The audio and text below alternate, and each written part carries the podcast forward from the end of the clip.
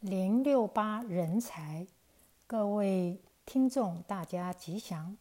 很多人常说人才难得，从国家到社会的大小团体，都希望征求人才。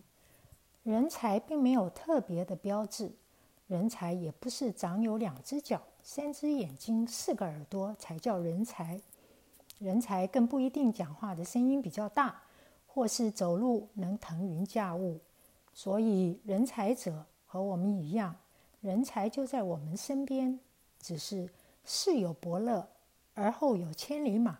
你不是伯乐，如何能有千里马呢？张良、韩信算不算人才？诸葛孔明、魏征算不算人才？人才先要看我们识才吗？有用才吗？能识才用才，才会有人才。什么是人才？只有八义提供参考：第一，有计划而又能执行的人。在佛教而言，人才就是要行解并重，所谓知行合一，才能成为福慧双修的人才。第二，有信用而又懂因缘的人。信用为本，因缘为助，有本有助，自然能相得益彰，就会发挥人才的力量了。第三，有身教。而又有魅力的人，外在的身教俱全，内在的影响力自然发挥，能内外一如，还怕不是人才吗？第四，有专业而又肯发心的人，专业使人具有了基本的能力，发心让人有了发展的动力，有能力又有动力，两相配合，自然就是一个人才。第五，有服务。而又有热诚的人，服务是利人，热诚是自利，具有利他利己的精神与力量，怎么不是人才呢？第六，有才华而又肯助人的人，有才华是他的本钱，肯助人是他肯结人缘，资本具足，人缘又丰富，怎么不成为人才呢？第七，有创意而又有恒心的人。创意是求新，不墨守成规，站在时代的前端，不断更新。恒心就是有持久力，一个具备恒心毅力而又不断求新求变、求进步的人。事业上仍有这种人领导，何患无成？第八，有人望而又肯行善的人。有人望，这是道德行仪，为人所知。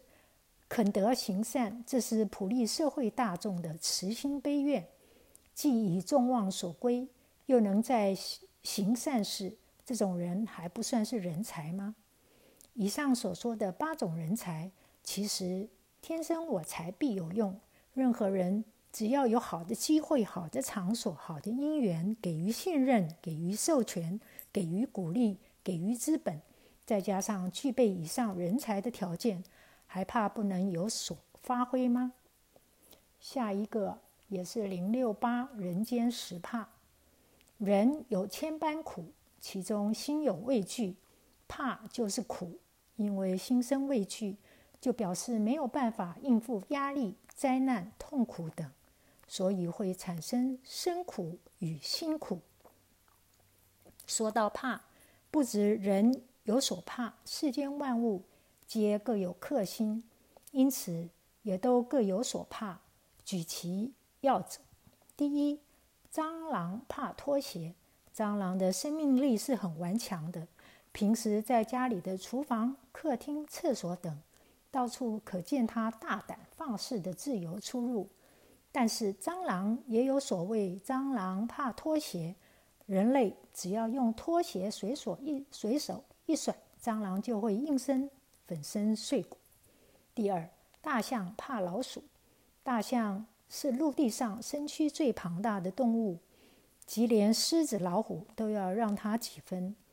但是如此庞然大物，只要一只小小的老鼠跑到它的耳朵、鼻子里，大象就会痛苦不堪，甚至死亡。第三，狮子怕牙签。猛兽如老虎。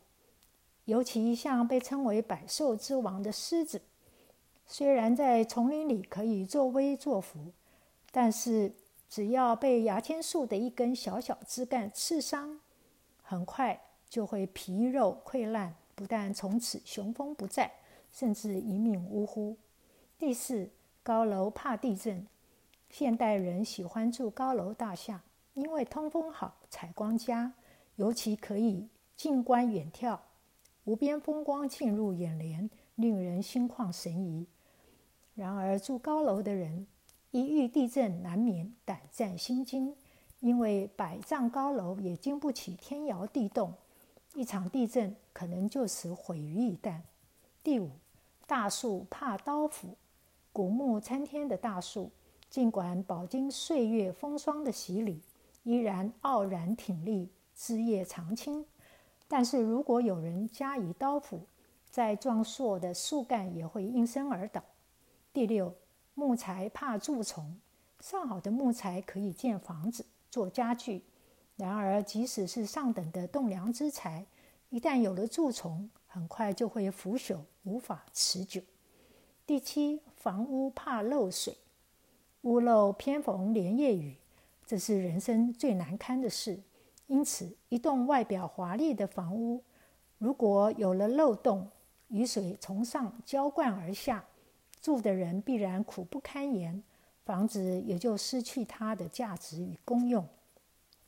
第八，太阳怕乌云。太阳是距离地球最近的恒星，它能散发光芒，带给地球万物所需的温暖。与能源，但是只要一遇到乌云，威力十足的骄阳也会黯然失色。第九，台风怕高山。一般人都知道，寒风无孔不入，但是只要遇到高山，即使再强劲的台风也无法通过。例如，台湾的中央山脉经常挡住台风，迫使转向。所以，人生尽管有台风肆虐。只要我们有高山的意志来抵挡，又何惧哉？第十，暗夜怕灯光。所谓千年暗室，一灯即明。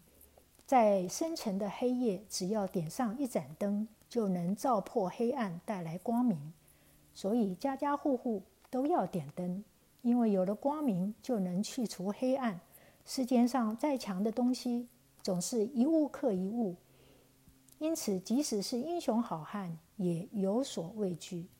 古人所谓“敬天畏神”，人尤其最怕良心的谴责，所以惧怕一事，岂容疑乎？谢谢。